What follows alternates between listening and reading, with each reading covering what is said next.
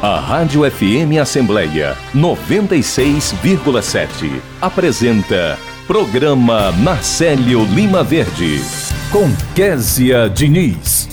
E no programa desta quarta-feira, dia 5 de julho de 2023, a gente recebe o subprocurador-geral do Trabalho no TST, o Dr. Gerson Marques, que esclarece as leis trabalhistas na prática no quadro Direitos do Trabalhador.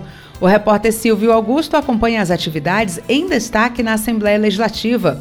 Tem entrevista com o médico cirurgião de cabeça e pescoço e professor universitário, o Dr. Bonfim Júnior, que faz um alerta sobre o Júlio Verde. Direitos do consumidor. A gente conversa com a assessora técnica do Procon Assembleia, a doutora Thelma Valéria, que dá dicas para os consumidores no período de férias. A gente conversa também com o deputado estadual Guilherme Bismarck, que fala sobre um projeto de indicação que cria o selo de turismo sustentável aqui no Ceará. E o repórter Cláudio Teran antecipa tudo o que está por vir na sessão plenária de logo mais. Olá, eu sou Kézia Diniz e o programa Nacélio Lima Verde da sua Rádio FM Assembleia 96,7 já está no ar. Você pode acompanhar o nosso programa por meio do aplicativo Rádio FM Assembleia que está disponível para os celulares Android. Já para quem tem iPhone, você pode conferir o nosso programa pelo aplicativo Rádiosnet. E para participar do programa com algum comentário ou sugestão, é só mandar mensagem para o nosso WhatsApp. Nosso número é 85982014848 e eu agradeço a você desde já pela companhia. Direitos do Trabalhador. Está na hora do quadro conduzido pelo pós-doutor e professor da Universidade Federal do Ceará, Gerson Marques, ele que atua no Tribunal Superior do Trabalho como subprocurador-geral e muito nos alegra sempre com a sua participação. Doutor Gerson, seja muito bem-vindo ao nosso programa. Muito bom dia. Muito bom dia, Kézia. Satisfação estar aqui e bom encontrar você com essa alegria, essa felicidade. E bom dia também a você que nos ouve aqui na Rádio Assembleia. É Do... que é, você estou trazendo hoje, pois não? Não, já ia, faz... já ia perguntar ao senhor o que é que o senhor traz de novidade para a gente nessa quarta-feira. Pois é, nós temos umas novidades boas.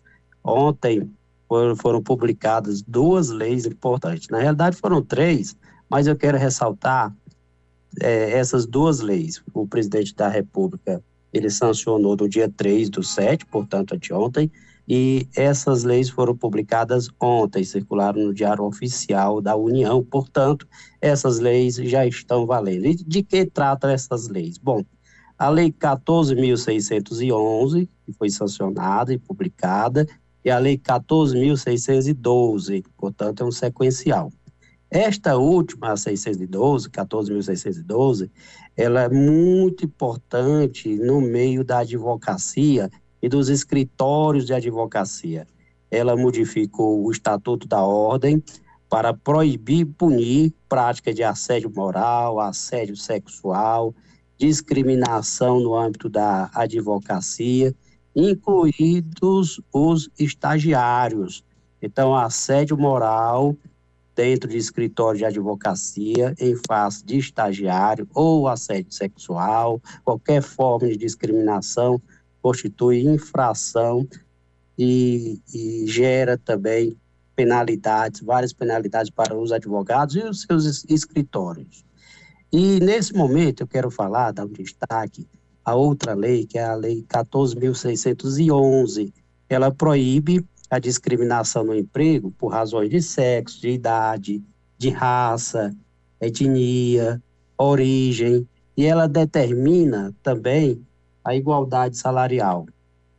E, e, igualdade também de condições de trabalho, condições de oportunidades, de, de chances, como se diz, entre homens e mulheres.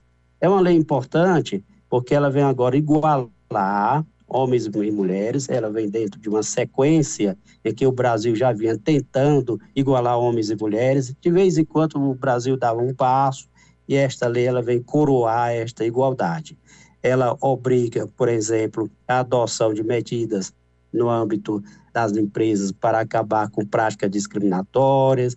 Ela manda que as empresas com 100 empregados, né, ou mais, disponibilizem relatórios periódicos dando conta da sua política salarial e dos critérios de ocupação dos cargos de direção, é, de gerência, as chefias, indicando quantos são preenchidos por homens, quantos são preenchidos por mulheres, acompanhados de informações que possam fornecer dados e estatísticas sobre outras possíveis desigualdades decorrentes de raça, etnia, nacionalidade, idade, enfim, é uma lei, é, é essa obrigação contida na lei, ela possibilita que haja uma fiscalização maior dentro das empresas, essas empresas com 100 empregados ou mais.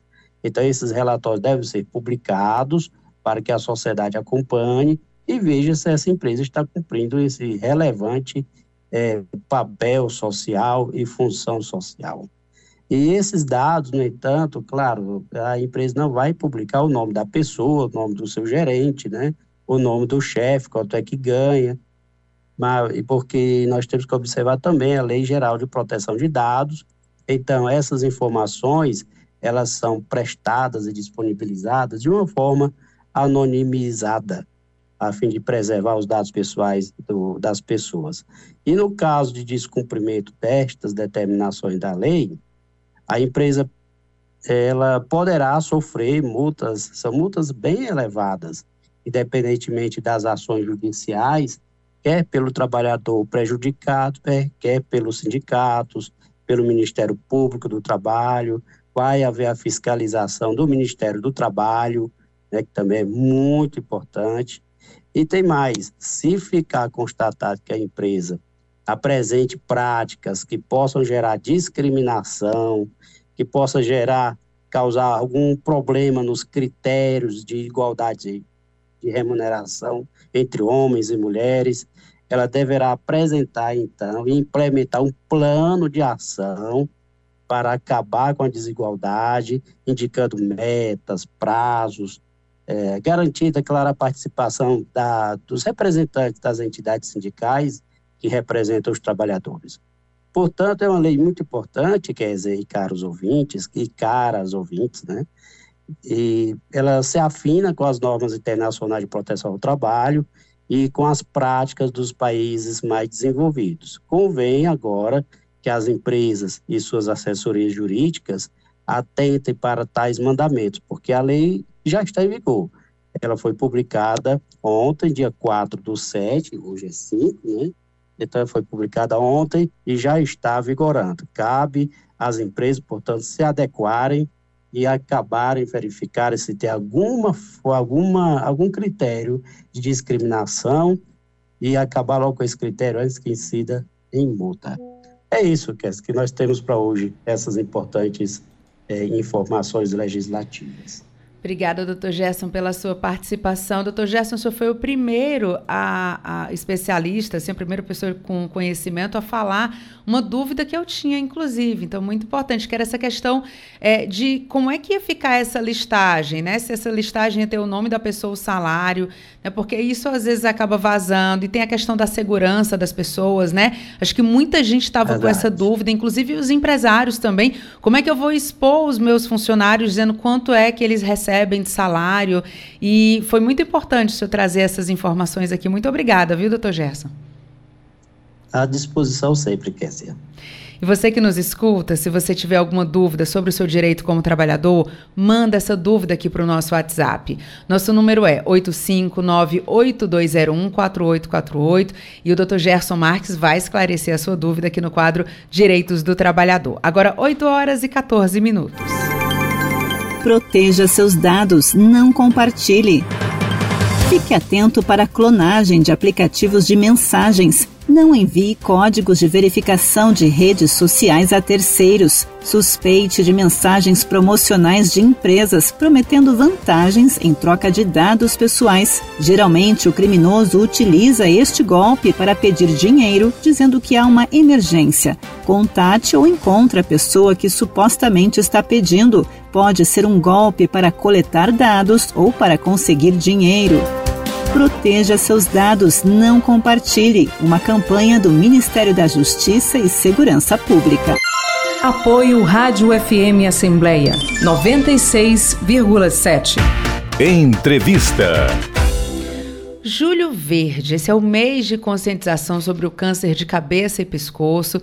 E para trazer esse alerta a toda a população, aos nossos ouvintes, a gente conversa a partir de agora com o médico cirurgião de cabeça e pescoço, também é professor universitário. Estou falando do Dr. Bonfim Júnior, a quem eu agradeço pela participação. Doutor Bonfim, seja muito bem-vindo ao nosso programa. Bom dia. Bom dia, Kézia. Muito obrigado. Doutor Bovinho, eu queria começar falando sobre essa importância do Julho Verde, né? o mês de mobilização, para a gente chamar a atenção das pessoas, para falar um pouco mais sobre esse assunto. Eu queria que o senhor me falasse sobre as ações previstas e esse momento importante.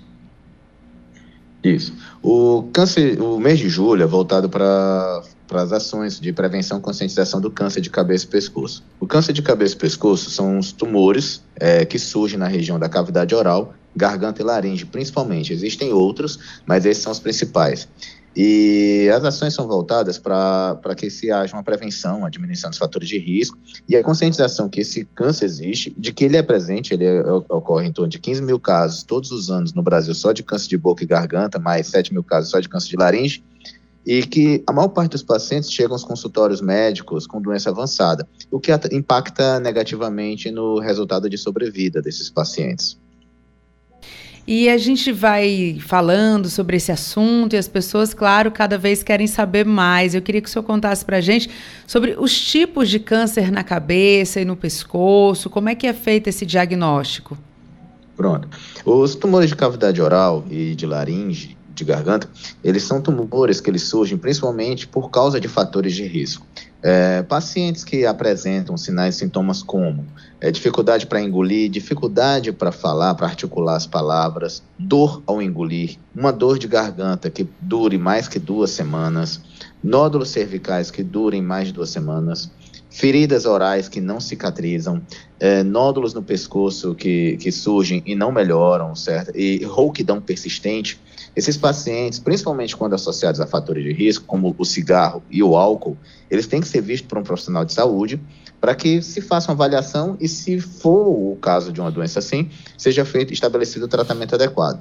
O que nós temos que nos lembrar é que hoje, como fator de risco, também existe o HPV, que é um vírus que está presente na população e que ele é relacionado ao câncer de garganta, também ao câncer de boca e de laringe, e que ele causa a doença sem o fator de risco cigarro e álcool. Então, qualquer pessoa na população infelizmente, pode ter essa doença. E que o melhor a se fazer é, se presente, é tratar, é iniciar o tratamento quanto antes.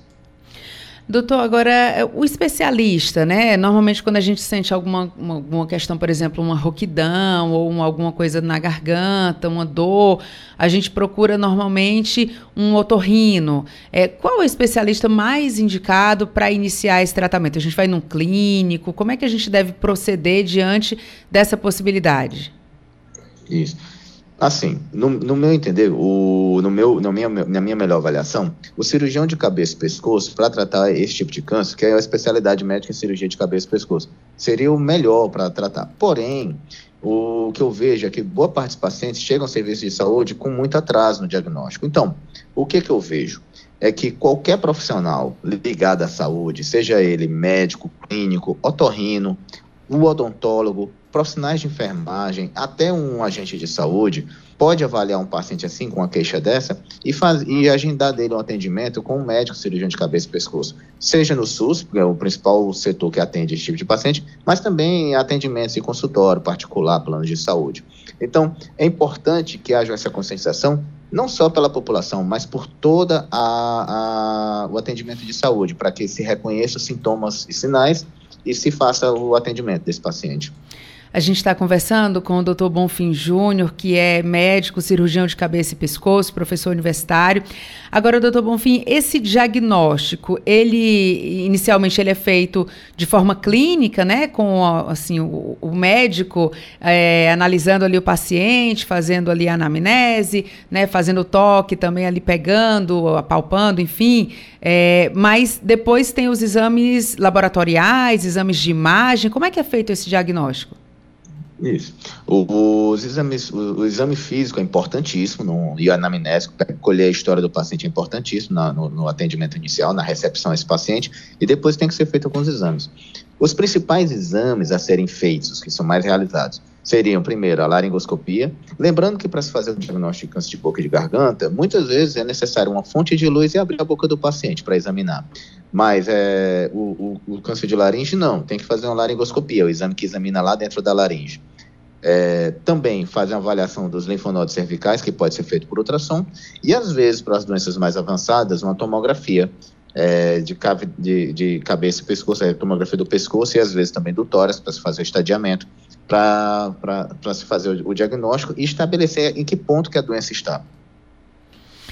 Muito bem, doutor. E a dica que o senhor dá aqui para a gente tentar, de repente, alguma conduta que a gente pode usar, que seja uma prevenção mesmo? Tem como a gente prevenir esse tipo de câncer? Tem sim. A é, primeira coisa é tentar ao máximo evitar os fatores de risco. O fator de risco, o cigarro e o álcool, é claro, é diminuir, evitar totalmente o tabagismo, inclusive com cigarro eletrônico, que não há evidências de que ele é seguro. As muitas evidências que tem é que ele é, ele é um potencial causador de câncer. É, priorizar a dieta, tá bem? É, evitar, é, diminuir a quantidade de alimentos de proteína animal, de alimentos condimentados, aumentar a, a, o consumo de vegetais, principalmente com antioxidantes. É, a, estabelecer um programa de atividade física, certo? Então é importante que todos façam atividades físicas e se vacinar contra o HPV e evitar o sexo desprotegido para não haver essa contaminação. Então seriam esses fatores. E mais importante, aprender a fazer o autoexame. Então se examinar na frente do espelho, examinar bem a boca, examinar o pescoço e se qualquer alteração buscar o atendimento médico. Tá ótimo, doutor Bonfim. Muito obrigada, viu, pelas suas informações. Bom trabalho, muito bom dia. Bom dia, muito obrigado também. Esse foi o doutor Bonfim Júnior, que é médico cirurgião de cabeça e pescoço, professor universitário, falando para a gente sobre esse mês de mobilização Julho Verde, que é o mês de conscientização sobre o câncer de cabeça e pescoço. Agora, 8 horas e 22 minutos. O doutor passa mais de 20 anos só estudando, aprendendo a ver Qual é a cura da sua doença, o remédio certo pra resolver. Quem pilota o avião é o piloto. Quem ensina a gente ler, o professor. Se você ficar doente, remédio só com receita Que só pode ser passada pelo doutor. Só pode ser passada pelo doutor O doutor passa mais de 20 anos só estudando, aprendendo a ver qual é a cura da sua doença, o remédio certo pra resolver? Se você tomar remédio, ou sua cura, você pode estar tá pensando que vai sarar. Mas não digo, meu amigo, que pode acontecer. Tá fazendo a coisa errada, você pode até morrer. Tá fazendo a coisa errada, você pode até morrer. O doutor passa mais de 20 anos só estudando, aprendendo a ver. Qual é a cura da sua doença, o remédio certo pra resolver? Apoio Rádio FM Assembleia 96,7. Oi, pessoal! Se ligue nessa novidade. A Alessi chegou no TikTok. É isso aí. Agora a gente tá on com conteúdos exclusivos e muita informação para você ficar por dentro de tudo o que acontece na Casa do Povo e no nosso Ceará, nessa rede que é tendência. Curtiu o nosso novo canal? Então segue o arroba Assembleia CE no TikTok e compartilha essa notícia com a sua galera. A Alessi tá on no TikTok. Direitos do consumidor.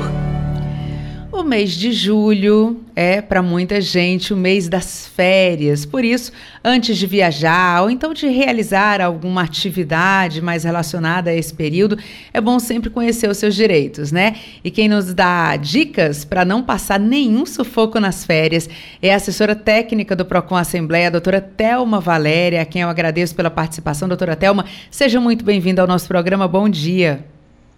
Bom dia, Kézia. Bom dia a todos os ouvintes da FM Assembleia. Doutora Thelma, o que é que o consumidor deve observar na hora, por exemplo, de comprar um pacote de viagem, comprar passagem aérea, de se programar para esse período de férias? Bem, Kézia, os pacotes, normalmente, eles incluem serviços de transportes, de passeios, visitas locais, visitas turísticas. Então, é de suma importância que o consumidor, ele busque todas as informações previamente sobre esses custos de serviços adicionais, que geralmente nós recebemos reclamações a respeito desses serviços adicionais, né, que não são inclusos ou que eles são inclusos nos pacotes e, não, e o serviço não é prestado. Nesse caso, quando o consumidor ele paga um serviço desse, de um passeio, é, um adicional extra, né, para fazer uma visita num, num, local turístico, e ele não é realizado, então o consumidor ele deve guardar todos os comprovantes, todos os recibos, todos os folders, enfim, tudo que ele contratou, porque caso ele não seja ressarcido, não, rece não receba o reembolso desses valores, ou que durante todo o passeio não seja realizado, ele tem o direito de receber esses valores, né? E possivelmente, dependendo da situação desse turista, ele pode até é, entrar para receber os danos morais. Então, a import, aí a importância desses contratos todos serem feitos por escritos, tudo constar detalhadamente, todos os serviços que vai ser prestado e o consumidor guardar tudo, nota fiscal, os e-mails trocados e ficar com uma cópia desse contrato, né, com uma das vias. Em relação ao transporte aéreo, né, que nós recebemos inúmeras reclamações nesse período de férias, é importante que o consumidor ele fique atento em casos de atraso dos voos, em caso de cancelamento desses voos, que ele saiba quais são os seus direitos. Por exemplo, o consumidor que passa mais de duas horas é, aguardando o voo porque atrasou, porque ele foi cancelado, ele tem o direito à alimentação, ele já vai ter o direito de a, a internet para que ele possa se comunicar ali do aeroporto. E a partir de quatro horas de atraso de voo ou cancelamento, o cliente já vai pedir o reembolso, né? Ou cancelamento do voo, ou até mesmo ele pode pedir para que ele seja locado em outro voo. Caso nada disso aconteça, ele vai ter direito à hospedagem, vai ter direito a um transporte, fora o ressarcimento dos valores pagos. E também vale lembrar que todos esses esses pagamentos de reembolso e tudo, o consumidor também tem direito a uma reparação de danos morais, certo?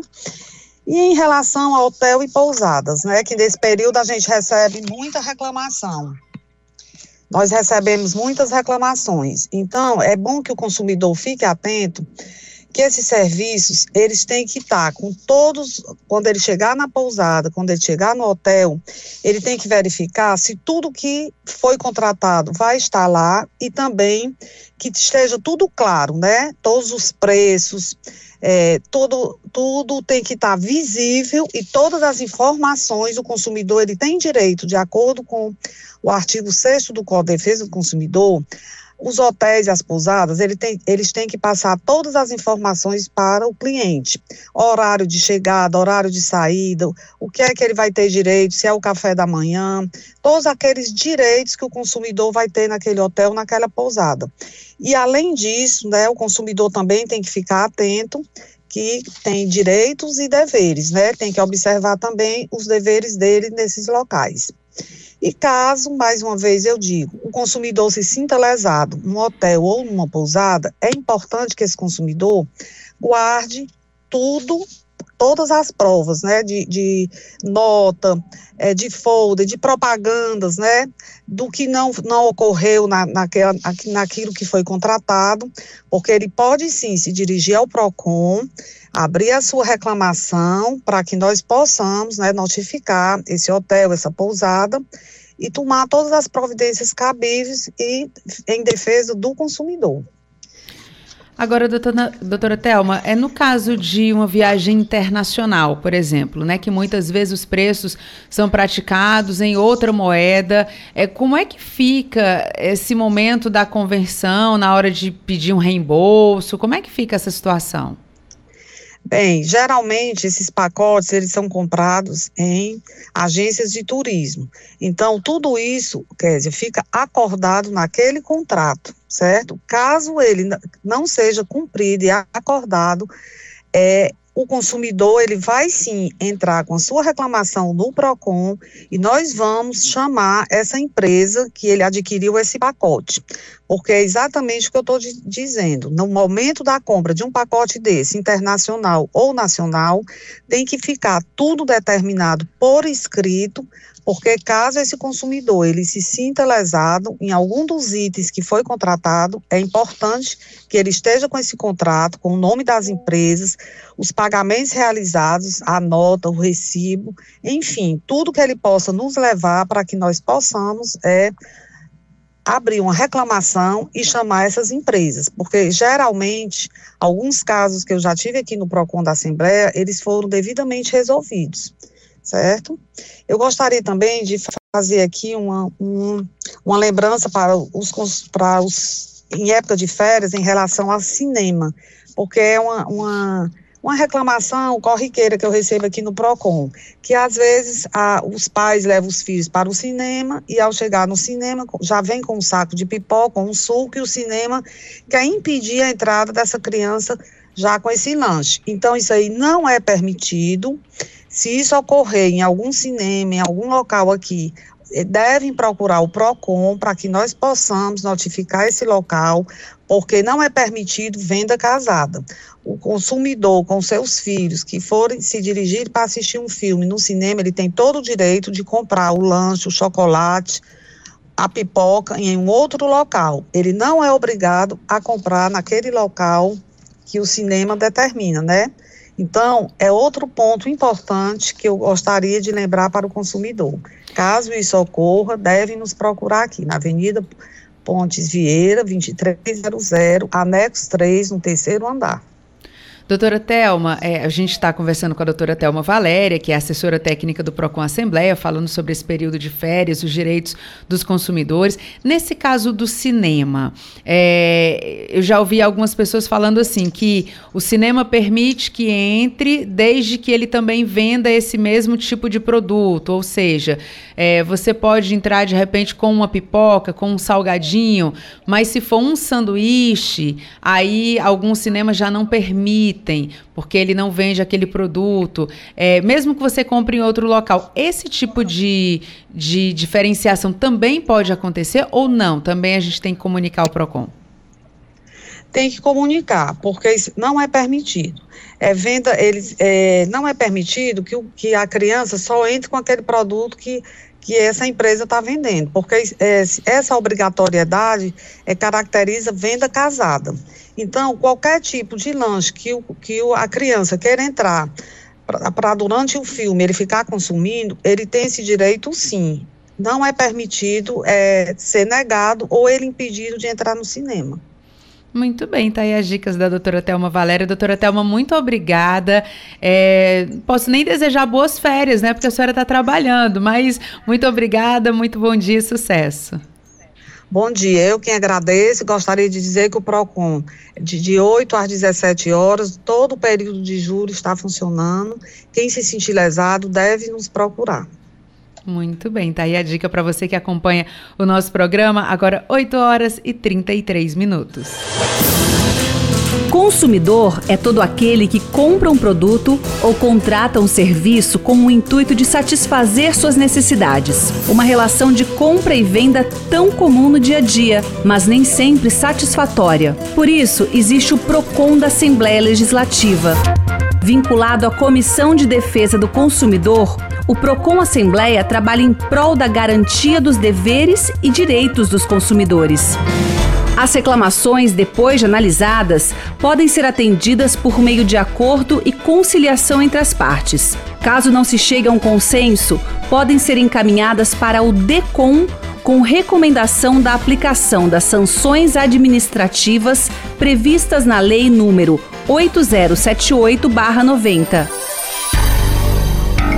O Procon Assembleia, tendo em vista o florescimento de uma cultura cidadã, realiza também ações educativas e de orientação aos consumidores e estimula municípios cearenses a implantarem órgãos públicos de defesa do consumidor.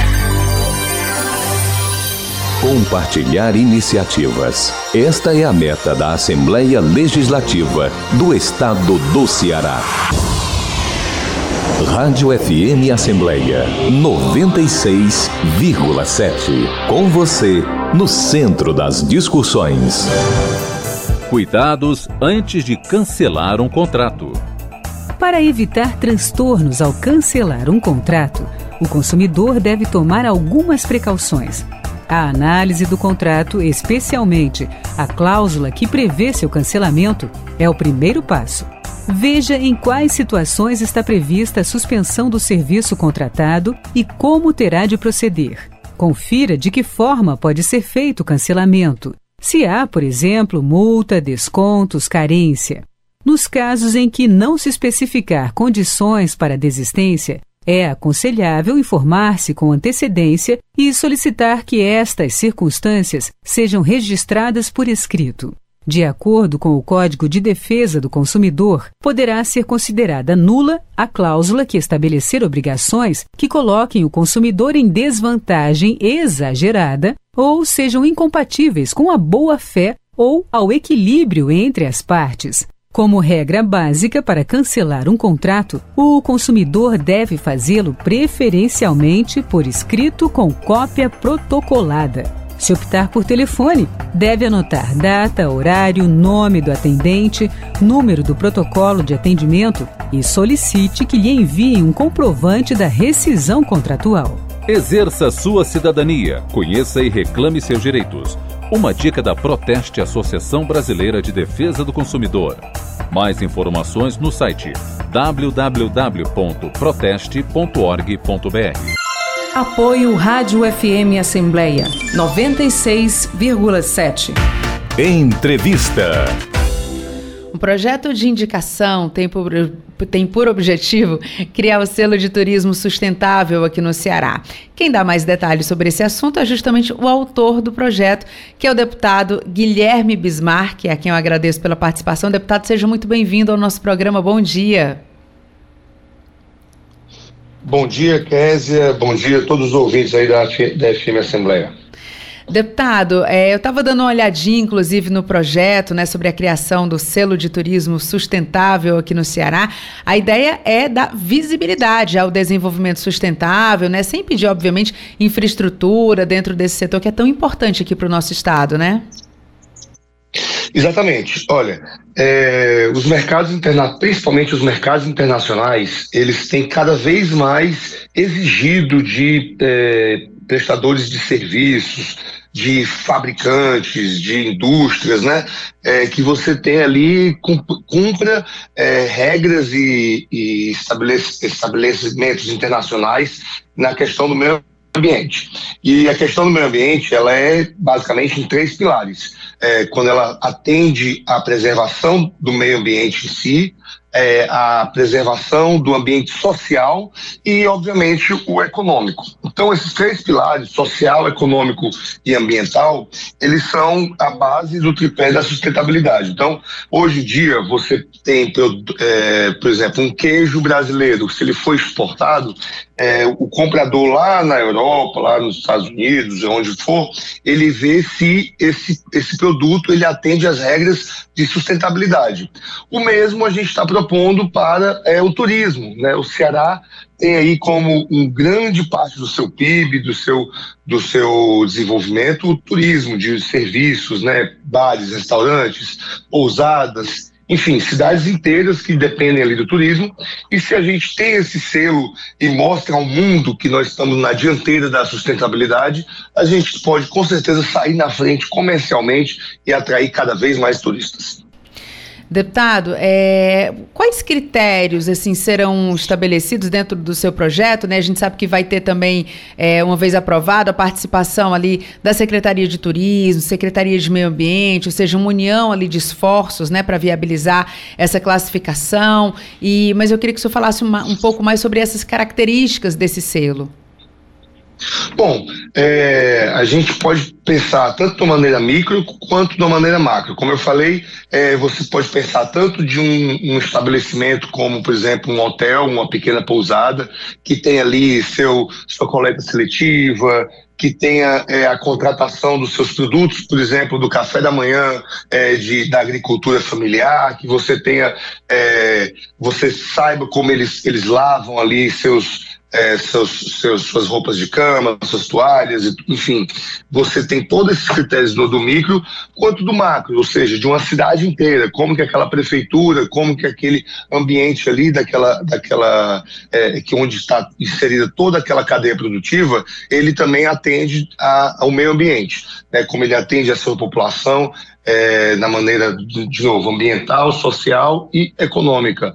Então, esses selos ele pode ser requerido tanto pelo pelo micro quanto pelo macro, né? Quanto pelo, até pelo Estado como em si. Então, é, o, o Estado do Ceará pode também é, ter esse selo como o Estado onde sai na dianteira do turismo sustentável. Quando você fala em parâmetros, já existem determinados parâmetros, né? Tanto para é, é, é, é, empresas de serviços quanto de fabricantes de produtos que são parâmetros internacionais. Então, eu acredito que um grupo de trabalho, uma coisa absolutamente é, dinâmica, pode ser feita aí entre as secretarias de desenvolvimento econômico, turismo e meio ambiente, onde se, onde se é, estabeleça aí os parâmetros, já que já são, é, já são parâmetros internacionais.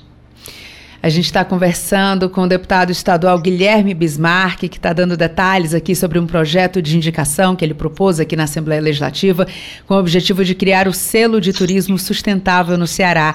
Deputado, e lendo aqui, né, falando no seu sobrenome, não dá para não associar também ao turismo, né? Porque o seu pai, prefeito de Aracati, tem uma relação também muito próxima ao turismo. Imagino que o senhor tenha é, crescido vendo é, essa gestão e acompanhando medidas positivas, né? O que deu certo, o que não deu certo nessa área do turismo. É, e o senhor entende perfeitamente qual o potencial do turismo para uma, desde uma pequena localidade até um grande estado, né? Como o turismo, se ele for incentivado, como ele pode mudar uma cena, como ele pode ajudar a população a ter o seu desenvolvimento. O turismo é extremamente importante, né, deputado?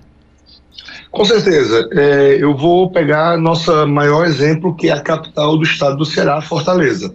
É, Fortaleza mudou completamente o seu panorama econômico, né? Hoje nós somos a primeira capital do estado do Nordeste com maior PIB, ou seja, passamos cidades centenárias e industriais como Salvador e Recife, apenas ou muito fortemente baseado no turismo, né? Isso nós devemos aí ao centro de eventos, né? O centro de eventos ele ele foi uma grande obra onde trouxe um, desenvolvimento turístico muito grande para a nossa fortaleza e que sem sombra de dúvidas foi o pilar que propulsou o, o, o PIB, né? O crescimento econômico, geração de emprego de Fortaleza. Então, é, o turismo que você que a gente fala aí nos anos de 2006 a 2014, né, no ano que é, o prefeito Bismarck, atual prefeito Bismarck, foi secretário de turismo, é, foi um ano onde tiveram fortes investimentos na infraestrutura. Turismo se faz basicamente também, de novo, com três pilares, né? É, que é a questão do, da infraestrutura, não se faz turismo sem infraestrutura, a questão do treinamento e da promoção.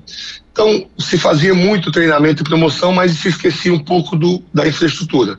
Então, é, enquanto ele foi secretário de turismo, ele fez muitos investimentos em infraestruturas, duplicação de estradas, é, saneamento básico de praias, que a cidade tem que ser boa também para o seu é, morador, não só para o turista, né, não só a pousada tem que ser boa, mas como a cidade, a, a, a pessoa que trabalha na pousada tem que ter uma qualidade de vida é, digna nas suas praias é, centro de eventos do, de Fortaleza, centro de eventos do Cariri, aeroporto de Jericoacoara, aeroporto de Aracati, enfim, foram grandes obras realizadas aí pela Secretaria de Turismo à época, e hoje o Ceará, e por é, subsequência veio o secretário Arialdo, que investiu fortemente em promoção do estado do Ceará, e agora nós estamos indo, digamos assim, para uma segunda minha leitura com a secretária Ivana, que está fazendo um excelente trabalho, é, junto ao governador Humano, é, a uma questão do treinamento, uma questão da atenção, da, digamos assim, a lapidação do nosso turismo.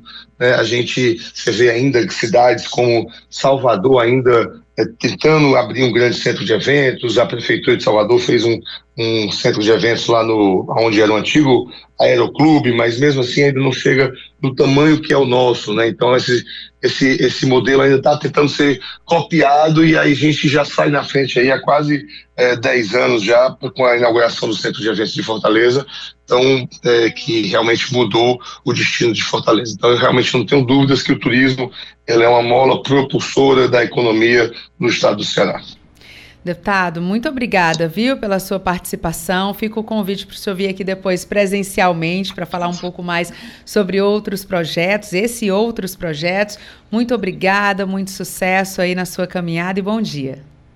Obrigado, Kézia. Obrigado a todos os ouvintes pela atenção estou sempre à disposição.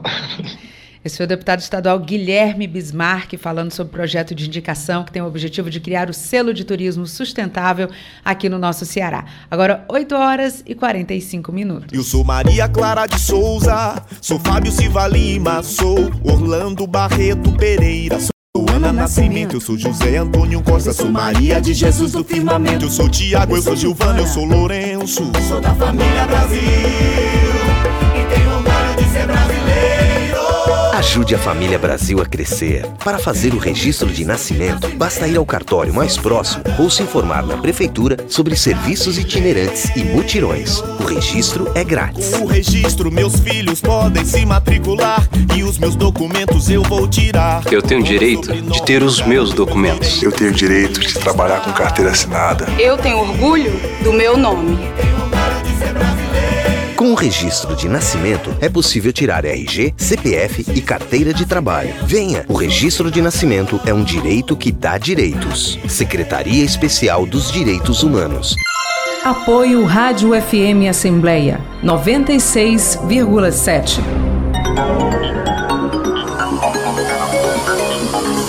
Para o exercício da cidadania, é necessário ter os documentos básicos, como RG e CPF. Por isso, a Assembleia Legislativa do Ceará mantém a Casa do Cidadão. Para tirar a primeira via do RG, é preciso apresentar certidão de nascimento original e levar uma cópia, juntamente com duas fotos 3x4. Para tirar a segunda via, fotos e certidão de nascimento ou casamento, bem como a cópia do RG antigo ou boletim de ocorrência e um comprovante de taxa para pagamento de segunda via. Para tirar CPF, se tiver menos de 18 anos, basta apresentar a certidão de nascimento e RG do responsável. Se for maior, é preciso apresentar RG, certidão de nascimento e título de eleitor. Compartilhar iniciativas. Esta é a meta da Assembleia Legislativa do Estado do Ceará. Rádio FM Assembleia 96,7. Com você, no centro das discussões. Você ouve Programa Narcélio Lima Verde, com Késia Diniz. Estamos de volta e agora uma dica para você que acompanha o nosso programa. A Escola de Gastronomia Social Ivens Dias Branco oferece 140 vagas em cinco cursos neste mês de julho. As inscrições para o processo seletivo podem ser feitas no site da instituição, mas atenção, viu? É só até hoje. O resultado já será divulgado amanhã. E para participar da seleção, os candidatos precisam ter a partir de 17 anos completos, incluindo adultos e idosos, disponibilidade para participar das aulas no período da noite, das 6h30 às 18h30, né? Até às 21 horas. As vagas serão preenchidas por ordem de inscrição, seguindo critérios estabelecidos em edital. As pessoas selecionadas serão contactadas por WhatsApp, sendo necessário ter atenção no momento de preencher o formulário. Fica essa dica para você que acompanha o nosso programa agora 8 horas e 49 minutos e a gente vai conversar com Silvio Augusto, que fala ao vivo aqui da Assembleia Legislativa. Silvio, muito bom dia para você. Bom dia, Kézia, bom dia a todos. Estamos aqui no auditório do deputado Murilo Aguiar, onde acontece o último dia do sétimo colóquio do GPLE, que é o Grupo de Pesquisa, Literatura, Leitura, Releitura do Mundo e do segundo seminário da Rede Nordeste de Ensino de Literatura, que tem como tema a presença da literatura na escola, desafios e propostas. Esse seminário começou segunda-feira, dia 3, e termina hoje, dia 5 de julho. Vamos conversar com a Sibéria Alencar, ela que é integrante do grupo GPLE vai falar, né, fazer um balanço desses dois dias e o que vai acontecer hoje, no último dia né, do encontro. Bom dia. Bom dia, eu sou Sibélia, eu sou doutoranda em Linguística e sou integrante do grupo GPLE. É, o grupo GPLE, é, ele foi, ele é liderado, né, pela professora Cleudene Aragão, a professora do pós-lá, da UES, e, e ele vem sendo realizado, o nosso, nosso evento, é, em parceria com o segundo seminário da Rede Nordeste de Ensino de Literatura. Né? Esse ano ele foi realizado do dia 3 ao dia 5 de julho. No primeiro dia nós tivemos a participação do professor e pesquisador Rio do Cosson, da UFPB. Tivemos também a participação da professora Sara Diva, da UES. É, eles trouxeram uma discussão sobre a presença da literatura na escola, com novos desafios e propostas é, para essa temática. Ainda no primeiro dia, nós tivemos no turno da tarde as oficinas simultâneas, tanto presencial como online, né? Então foram diversas oficinas né, que versaram sobre o letramento literário. No segundo dia, que foi o dia 4 de julho, na terça-feira, nós tivemos uma mesa redonda sobre a temática gêneros literários no ambiente digital. E aí a gente teve a participação né, do, do professor Dr. Paulo Henrique Lopes, do IFRN, e da professora mestre Renata Chaves Lopes, que é da SEDUC e também parceria com a UEP, com a mediação da professora Sâmia. Então, é, esse segundo dia foi realizado aqui no auditório Murilo Aguiar. Na verdade, todos os dias, nas atividades pela manhã, foram realizadas no auditório Murilo Aguiar, aqui da Lesse. E ainda no segundo dia, teve uma roda de conversa sobre as experiências de leituras literárias na sala de aula com o professor e escritor da SEDUC, o Bruno Paulino. No segundo dia, nós também tivemos as oficinas na parte da tarde. Essas oficinas ocorreram de forma simultânea, tanto presenciais como online, tratando do letramento literário. Hoje, né, o nosso terceiro dia do evento, é o nosso encerramento, é, nesse dia 5 de julho, né, nessa quarta-feira, nós vamos daqui a pouco já já iniciar com a mesa redonda 2, com a temática Práticas de Leitura Literária do Ensino Fundamental na qual eu vou estar participando e falando sobre a minha pesquisa de mestrado, eu, Sibeli Alencar. É, vamos ter também a participação do professor mestre Matheus Oliveira, da SME, que é o professor da Rede Municipal de Fortaleza, e com a mediação de uma outra professora também da Rede Municipal de Fortaleza, a professora Daine Kelly. Então, nessa parte da manhã, vai ter discussões sobre as práticas né, de leitura literária nas escolas da rede municipal. Na parte da tarde, nós vamos discutir sobre os desafios e propostas, né, traçando aí panoramas para o próximo encontro, né, para o próximo seminário é, da Rede Nordeste de Ensino de Literatura, que vai ocorrer também aqui no auditório Murilo Aguiar, que vai ocorrer das duas às quatro horas do dia de hoje. É, e também temos, né, para fechar as atividades né, ao, ao longo desses três dias, o lançamento do livro Práticas de Letramento Literário na Escola, que é um livro que resultou do primeiro seminário da Rede Nordeste de Ensino da Literatura. Né? Então, a gente vai é, ter o lançamento desse livro, trazendo aí as práticas exitosas no contexto da escola, e vai ser realizado aqui esse lançamento do livro no Auditório Murilo Aguiar, das quatro às quatro e meia da tarde. Então, hoje a gente conclui as nossas atividades, né, desse projeto que traz as experiências, né, de contextos reais de ensino sobre o letramento literário. Então, convido a todos, a todas e a todos para estar aqui presente com a gente hoje. Esse colóquio, esse sétimo colóquio e esse segundo seminário, eles são voltados para quem? É, são voltados pra, para pesquisadores, né, sobre o letramento literário e para professores, né, tanto da rede básica, como do ensino superior, como também do ensino médio. Promovido pela Universidade Estadual do Ceará. Isso, foi promovido pela pelo programa de pós-graduação né, em Linguística Aplicada da UF, né, em parceria aí com o Seminário da Rede Nordeste de Ensino de Literatura. Obrigado. Conversamos com Sibeli Alencar, integrante do grupo GPLE, que é o grupo de pesquisa, literatura, leitura e releitura do mundo, falando sobre o último dia, né? Aliás, fazendo o balanço do sétimo colóquio do GPLE e do segundo seminário da Rede Nordeste de Ensino de Literatura, que tem como tema a presença da literatura na escola, desafios e propostas que acontece aqui na Assembleia Legislativa do Estado do Ceará, no auditório do deputado Murilo Aguiar. Rádio FM Assembleia com você no centro das discussões. Obrigada pela sua participação, Silvio Augusto, falando ao vivo aqui da Assembleia Legislativa. E agora a gente vai conversar aqui nos nossos estúdios com Cláudio Teran. Cláudio Teran, seja muito bem-vindo, bom dia. Muito bom dia, Kézia Diniz, bom dia a você, bom dia ao amigo ouvinte da nossa FM Assembleia. Cláudio Teran, o que é que você destaca da sessão plenária de logo mais? Kézia, nós vamos ter a leitura de mensagens e projetos de lei das senhoras e senhores deputados, e tem alguns que a gente selecionou aqui, porque realmente são relevantes relevantes. É, todos são, né? Mas cada, cada, cada projeto desse tem a sua justificativa e a justificativa é justamente o ponto principal é, das iniciativas dos senhores e das senhoras deputadas. A deputada Gabriela Guiar, com o projeto 743-2023, que é um projeto de lei, está propondo a instituição no calendário do Estado do dia 17 de outubro como Dia Estadual de conscientização da dor crônica, bem como a promoção de campanha de conscientização sobre o tema. A dor crônica, dizer, é um flagelo na vida de qualquer cidadão que passa por isso. A dor crônica, por exemplo, a fibromialgia, né, que ela causa dores muito agudas e o tempo todo, né?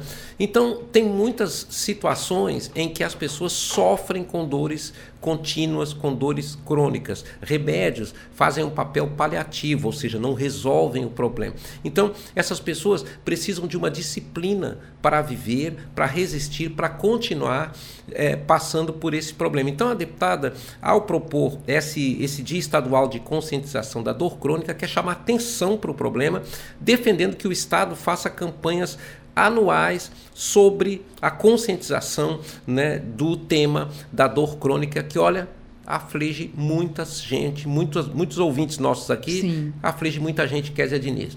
A deputada Luana Ribeiro está dispondo sobre a notificação de nascimentos sem identificação de paternidade à Defensoria Pública do Estado. Por quê? A justificativa da deputada é que essa notificação à defensoria permite que processos, agilização de processos de investigação da paternidade, né? Saber quem é o pai, porque realmente é muito ruim essa situação em que os nascituros chegam ao mundo e não se sabe quem é o pai, ou seja, sem a identificação da paternidade. A partir daí, a ideia da deputada na justificativa de seu projeto, Késia, é justamente que haja possibilidade de agilizar, via Defensoria Pública, a investigação da paternidade. Entre os projetos de indicação, tem um aqui do deputado Alcides Fernandes. A indicação é aquele, aquele projeto em que o deputado sugere ao governo do estado uma ideia e o pastor Alcides Fernandes está propondo a, a, destinação e manutenção de salas de descanso para os professores da rede pública. O que, que ele diz? Sala dos professores, todo colégio tem, né? Sim. Mas sala de descanso é outra coisa. Ele se baseia, a justificativa do projeto de indicação é baseada naquela sala de descanso que existe para os médicos, que, é, que o sujeito repousa lá um pouco para sair do estresse da atividade, né? A mesma coisa acontece, por exemplo, com profissionais que trabalham dirigindo em, longa, em longas distâncias. Né? Essas empresas que têm ônibus interestaduais, por exemplo, elas também têm essas salas de descanso para aqueles profissionais. O deputado a justificativa dele vai nesse sentido, considerando, segundo ele, a alta carga de estresse da atividade educacional, a atividade de professor. E geralmente a gente sabe que o professor ele atua em sala de aula e depois quando ele vai para casa porque ele tem que preparar a aula e ele passa muito tempo preparando, é uma atividade realmente estressante, Kézia Diniz. E às vezes, né, Cláudio Geran, sai de um, uma escola, vai para outra, né? Não tem aquele tempo realmente para estirar as pernas, digamos assim, Pronto. né? E ter aquele momento de tranquilidade, porque o professor ele precisa desse momento de tranquilidade até para ele poder produzir melhor, né? Então é bem interessante esse projeto. É, o interessante é, é interessante também destacar, Kézia, que esse projeto ele tem um ponto que, que, que vamos dizer assim, é para reflexão da sociedade.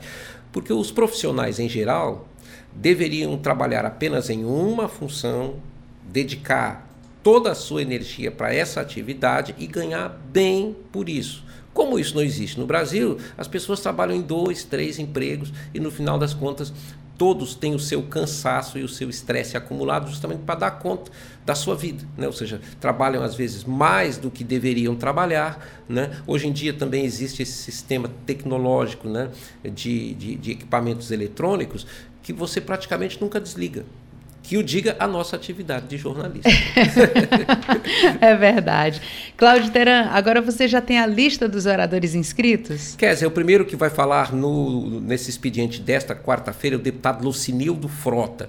Logo depois, a doutora Silvana vai ocupar o segundo expediente, o segundo tempo. Né? O terceiro tempo é do deputado Almir Bier. O quarto tempo, do deputado Felipe Mota. No quinto tempo, o deputado Sérgio Aguiar vai ocupar a tribuna. E o sexto tempo é do deputado estadual Queiroz Filho. Esses são os oradores já definidos para o primeiro expediente da sessão plenária desta quarta-feira, Késia Diniz. Muito bem, Cláudio Terão. Muito obrigada pela sua participação e muito bom dia. A você um ótimo dia. E assim nós chegamos ao final do programa na Célio Lima Verde de hoje. Você acompanhou a entrevista com o médico cirurgião de cabeça e pescoço e também professor universitário Dr. Bonfim Júnior, que fez um alerta sobre o Julho Verde, que é um mês de conscientização sobre o câncer de cabeça e pescoço. No quadro Direitos do Trabalhador, o subprocurador-geral do Trabalho no TST, o Dr. Gerson Marques, esclareceu as leis trabalhistas na prática. Já no quadro Direitos do Consumidor, a assessora técnica do Procon Assembleia, doutora Thelma Valéria, deu dicas para os consumidores aproveitarem as férias sem nenhum problema. E o deputado estadual Guilherme Bismarck detalhou um projeto de indicação que cria o selo Turismo Sustentável aqui no Ceará. O repórter Silvio Augusto antecipou os destaques que acontecem na Assembleia e o repórter Cláudio Teran falou sobre as ações da agenda da casa. Muito obrigada por nos acompanhar juntinho do rádio. Lembrando que nós também estamos em podcast e você pode nos encontrar nas principais plataformas de áudio, como o Spotify, Deezer, Apple e Google Podcasts. Basta procurar Rádio FM Assembleia e se inscrever. Além de mim, Kézia Diniz, a produção do programa, a equipe do programa Nacélio Lima Verde reúne na coordenação Laiana Vasconcelos, repórteres Silvio Augusto e Cláudio Teran, direção multimídia Rodrigo Lima e Márcio Medeiros, operação multimídia César Moreira, redes sociais Vanessa Cordeiro, a coordenação de programação é de Ronaldo César. E Tarciana Campos é a gerente geral da sua rádio FM Assembleia. Para participar do nosso programa com algum comentário ou sugestão, anote o número do nosso WhatsApp: 85982014848. O programa Nacélio Lima Verde fica por aqui, mas a gente volta amanhã. Até lá, tchau!